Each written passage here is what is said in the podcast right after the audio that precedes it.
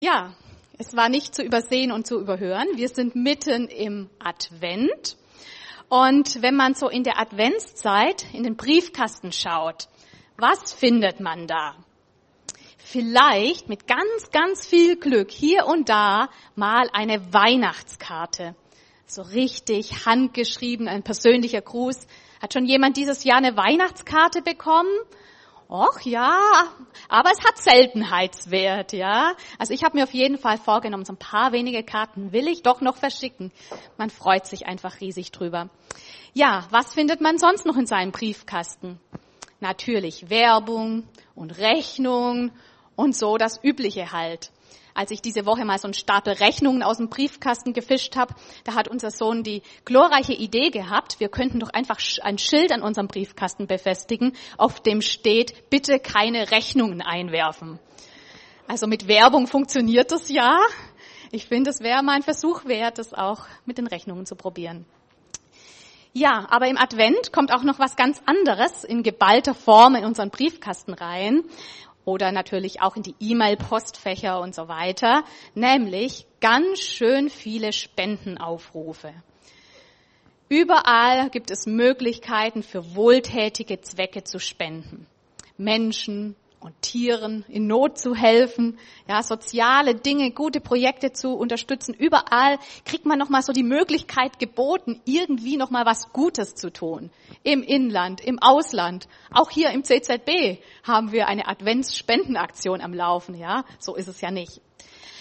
Und tatsächlich sagt auch eine Statistik, die Adventszeit stimmt die Deutschen mildtätig. Im Dezember spenden, spenden sie im Durchschnitt zwei bis dreimal so viel wie in den übrigen Monaten. Ist doch interessant. Oder? James nickt. ja, woran liegt das wohl? Am Weihnachtsgeld oder am Glühwein oder keine Ahnung, am Geruch von Zimt und Kardamom? Lässt uns das irgendwie spendabler werden? Warum wird zu Weihnachten so viel gespendet? Jemand, der mit dem Glauben gar nichts zu tun hat, der schreibt, ich lese mal einen kleinen Ausschnitt, bei all den Shoppingtouren und Fressgelagen in der Weihnachtszeit kann man schon mal ein schlechtes Gewissen bekommen, wenn man, wenn man an diejenigen denkt, deren größte Sorge gerade nicht die Planung des Festtagsmenüs ist. Also wird eher zum Portemonnaie gegriffen, wenn zum Beispiel ein Obdachloser in der Einkaufsmeile nach Geld fragt oder eher mal ein höherer Betrag an eine gemeinnützige Organisation gespendet. Manche werden vielleicht speziell auch zu dieser Jahreszeit an ihren christlichen Glauben erinnert. Und wenn in Sachen Nächstenliebe im vergangenen Jahr nicht so viel geleistet wurde, wird durch eine Spende auch gleich das schlechte religiöse Gewissen bereinigt.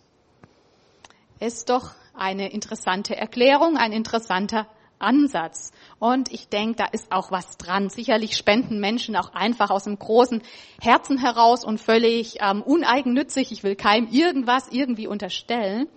Aber es ist schon die Frage, steckt nicht doch oft auch irgendwie mehr dahinter, hinter dem Spenden, hinter den guten Taten?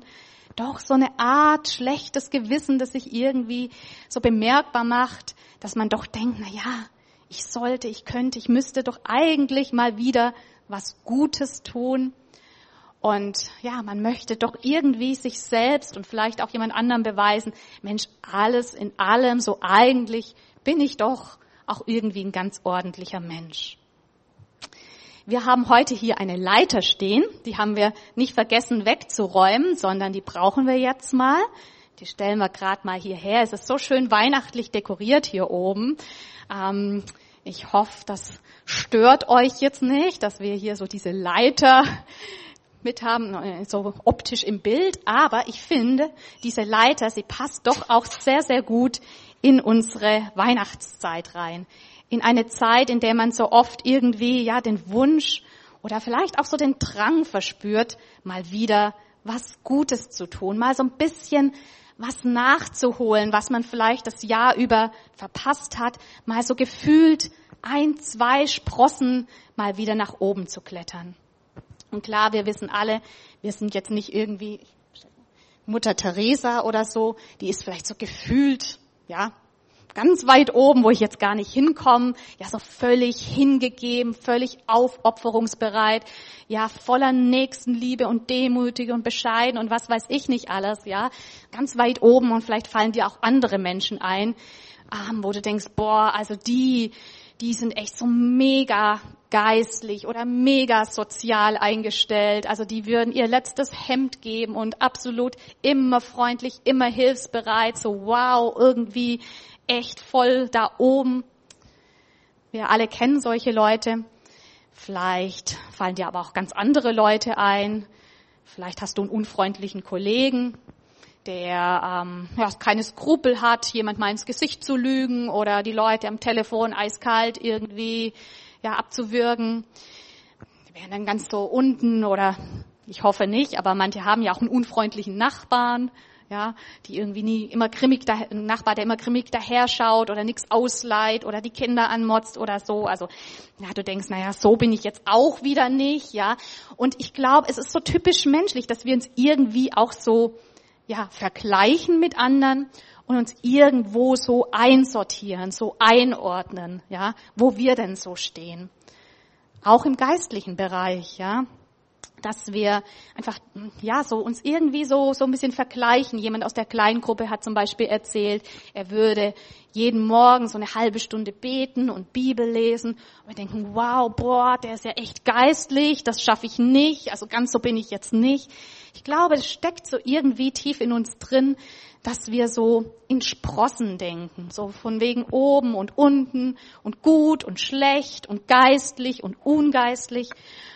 Und ja, ich glaube, sehr oft haben wir die Vorstellung, ob wir Christen sind oder mit Gott auch noch nicht so viel zu tun haben, so eine bildliche Vorstellung irgendwie, dass Gott ganz weit oben ist, dass Gott oben ist, dass er auf uns runterschaut und dass er von uns erwartet, dass wir es irgendwie hinkriegen, die Sprossen nach oben zu klettern, dass wir es irgendwie schaffen, mit Anstrengung, mit Mühe, mit Disziplin, auch mit ja, geistlichen Übungen und so weiter, dass wir es schaffen, ihm da oben irgendwie nahe zu kommen, ihm näher zu kommen.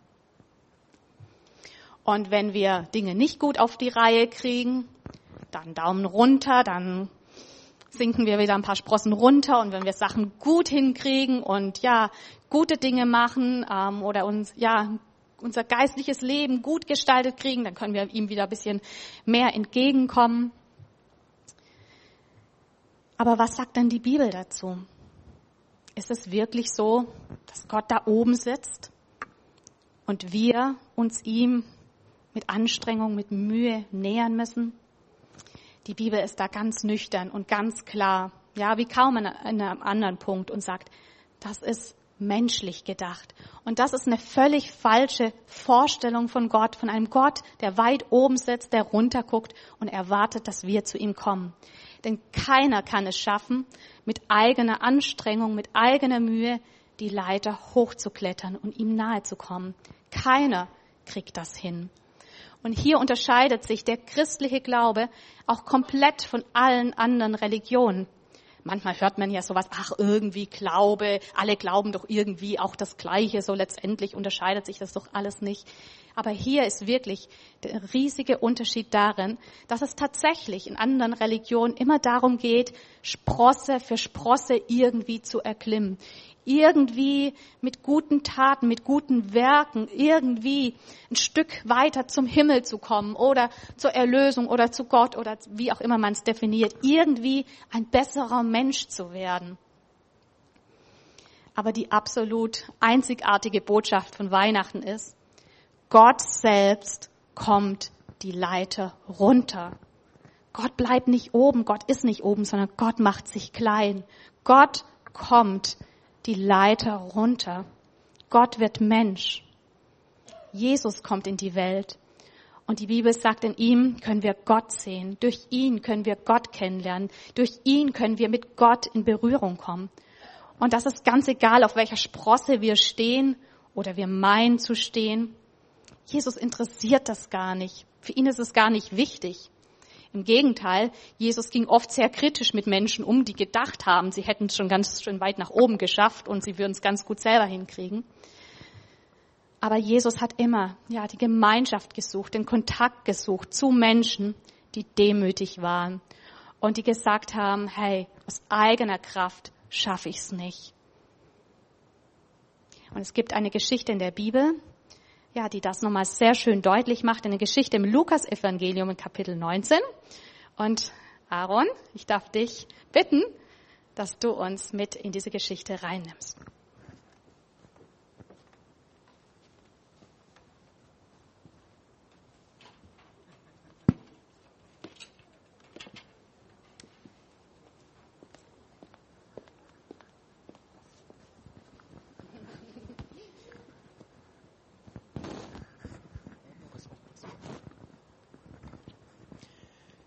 Na bitte, geht doch. Wenn das hier mal nicht ein Loscheplatz ist. Tja, Köpfchen muss man haben und immer einen Schritt mehr denken als die anderen. Dann, ja dann kommt man weit im Leben. Ist das irre. So einen guten Ausblick hat man hier. Als wäre dieser Feigenbaum hier wie für mich geschaffen. Und gleichzeitig bin ich ja so gut geschützt durch all die Äste. Das habe ich mir echt verdient. Na, ist doch wahr. Ich mein, was fällt diesem Bekloppten denn ein, mich nicht durchzulassen? Was erlauben die sich eigentlich? Ich habe doch so freundlich gefragt. Entschuldigung, kann ich hier bitte vorbei, damit ich auch Jesus sehen kann, wenn er vorbeikommt? Und was haben diese widerwärtigen Menschen gemacht? Ausgelacht haben die mich und zurückgedrängt und mir den Weg versperrt mit ihren Armen. Okay, ich weiß, diese Kleingeister, die nehmen mir übel, dass ich Steuern eintreibe für die Römer, unsere Besatzer. Du bist ein Kollaborateur. Du verrätst dein eigenes Volk. Und ihr, ihr verkauft euer Getreide an die römischen Händler.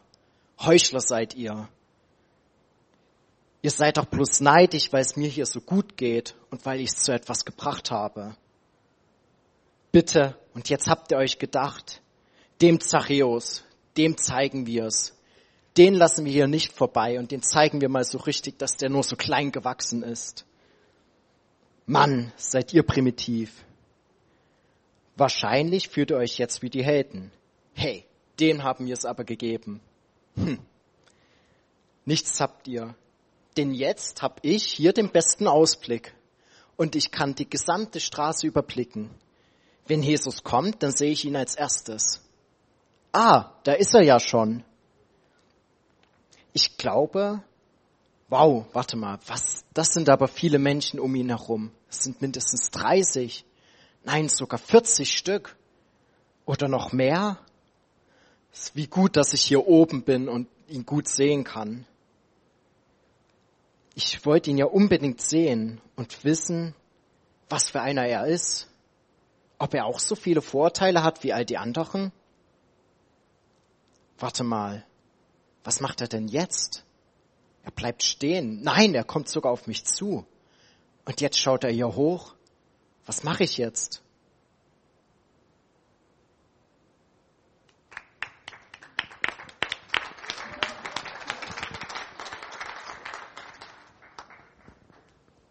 Sehr cool. Vielen Dank. Wir sind schon mittendrin in der Geschichte in Lukas 19.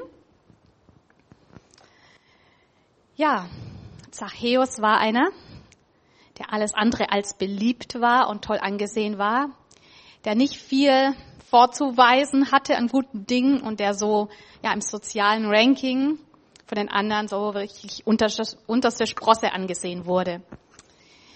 Ja, was erfahren wir über Zachäus? Wir schauen mal rein in den Bibeltext ab Vers 1 aus Lukas 19. Jesus kam nach Jericho. Sein Weg führte ihn mitten durch die Stadt. Zachäus, der oberste Zolleinnehmer, ein reicher Mann, wollte unbedingt sehen, wer dieser Jesus war. Aber es gelang ihm nicht, weil er klein war und die vielen Leute ihm die Sicht versperrten.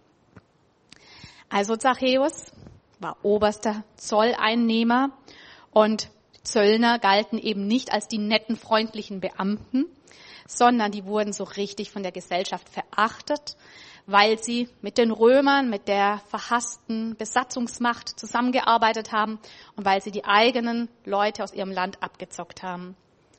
Also dieser Zachäus, er war Zöllner, er war reich, ja, kein Wunder, dass er reich war.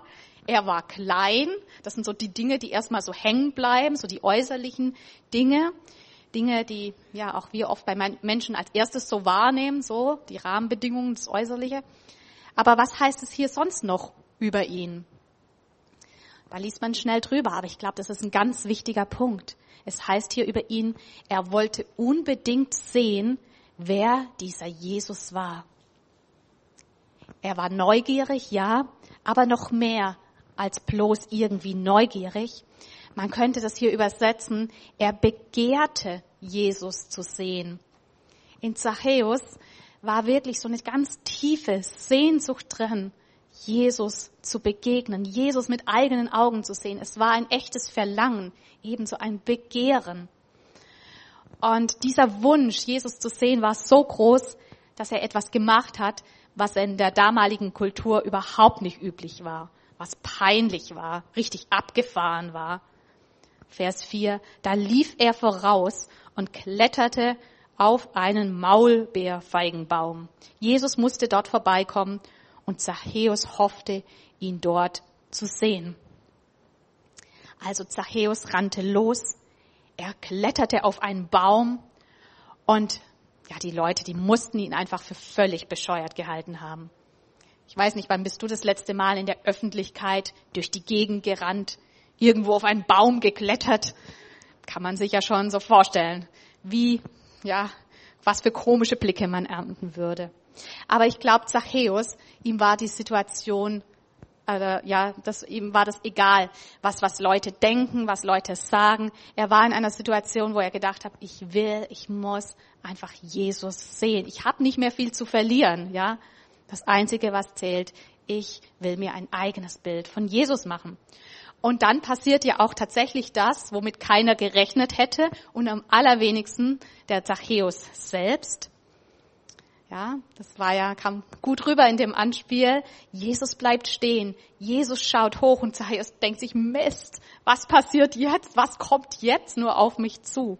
Eigentlich dachte Zachäus, er könnte vom Maulbeerfeigenbaum, ich habe mal so einen Baum hier mitgebracht, ja, so aus den Blättern raus, aus dem Gebüsch raus, so ganz im Verstecken und so ein bisschen heimlich, Jesus einfach mal beobachten, so schön mit Distanz. Aber es heißt dann, Vers 5, als Jesus an dem Baum vorüberkam, schaute er hinauf und rief, Zachäus, komm schnell herunter, ich muss heute in deinem Haus zu Gast sein. Ja, was für ein starker Moment. Jesus, der eigentlich da so äh, nur am Durchlaufen, am Vorbeilaufen war, er sieht Zachäus. Er sieht einen Mann auf dem Baum, ja, aber ich glaube, Jesus sieht in diesem Moment noch mehr als nur einen Mann auf dem Baum. Er sieht ja auch jemand, der wirklich ein Herz voller Sehnsucht hat. Er sieht jemand, einen Menschen, der sich sehnt nach Vergebung, nach einem Neuanfang, nach Annahme. Es heißt hier, er schaut zu Zachäus hinauf. Klar, schaut er hinauf, weil er auf dem Baum saß. Aber hier wird auch deutlich, Jesus hat einen anderen Blick, eine andere Blickrichtung, als wir Menschen das so oft haben.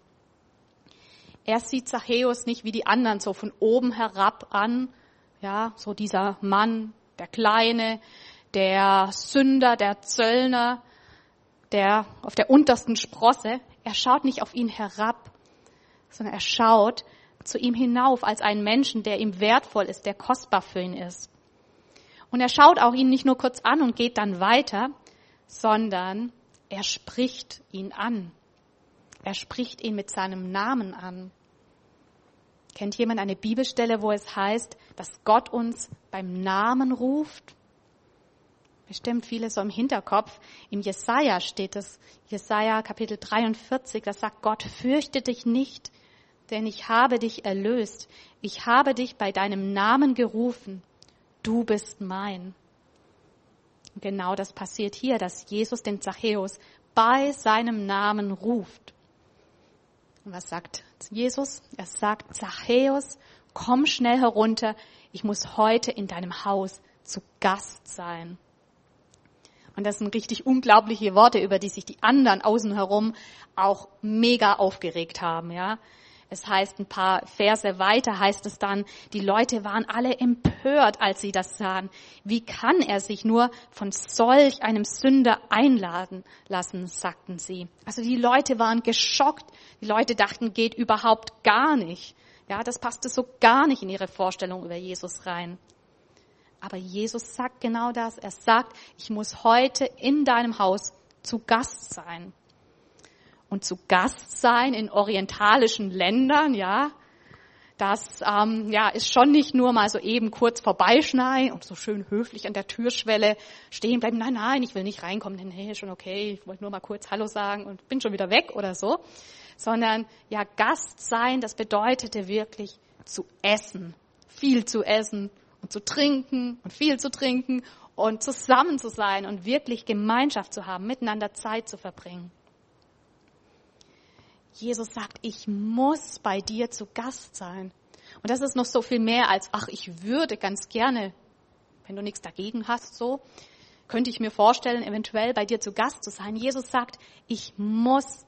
Das macht deutlich, es ist ihm ja so ein starkes, dringendes, wichtiges Anliegen, mit Zachäus in Kontakt zu kommen. Warum muss Jesus mit Zachäus in Kontakt kommen? Denken wir an die Leiter und an Weihnachten weil genau deshalb Jesus die Leiter runtergekommen ist. Weil er genau dafür den Himmel verlassen hat, genau dafür Mensch wurde, um Menschen zu begegnen, wie Zachäus.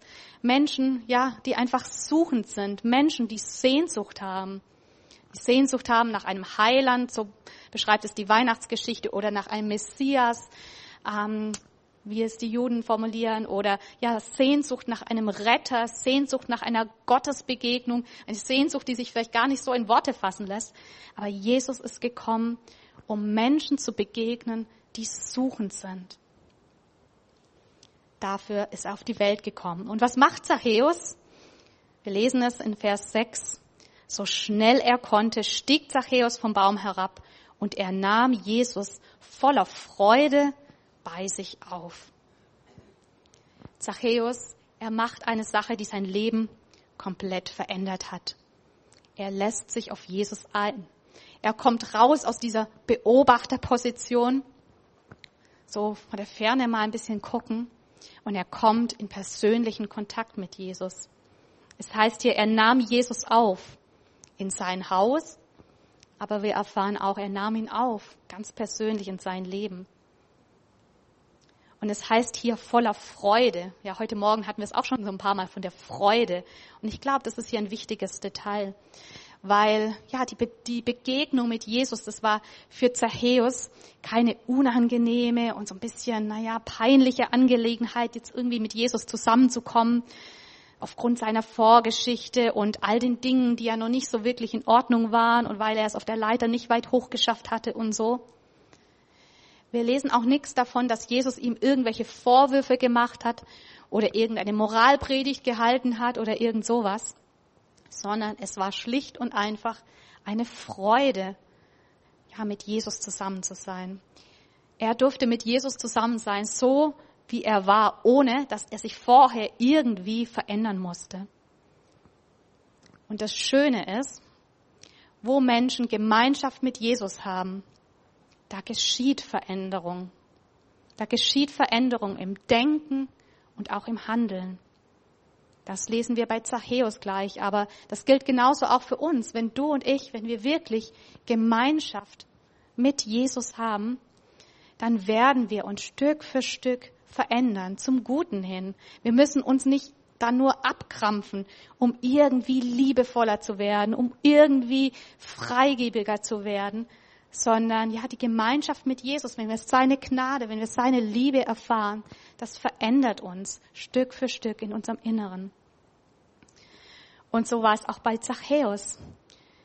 Zachäus aber trat vor den Herrn, Vers 8, und sagte zu ihm, Herr, die Hälfte meines Besitzes will ich den Armen geben. Und wenn ich von jemand etwas erpresst habe, gebe ich ihm das Vierfache zurück. da sagte Jesus zu Zachäus, der heutige Tag hat diesem Haus Rettung gebracht. Denn, fügte er hinzu, dieser Mann ist doch auch ein Sohn Abrahams. Und der Menschensohn ist gekommen, um zu suchen und zu retten, was verloren ist.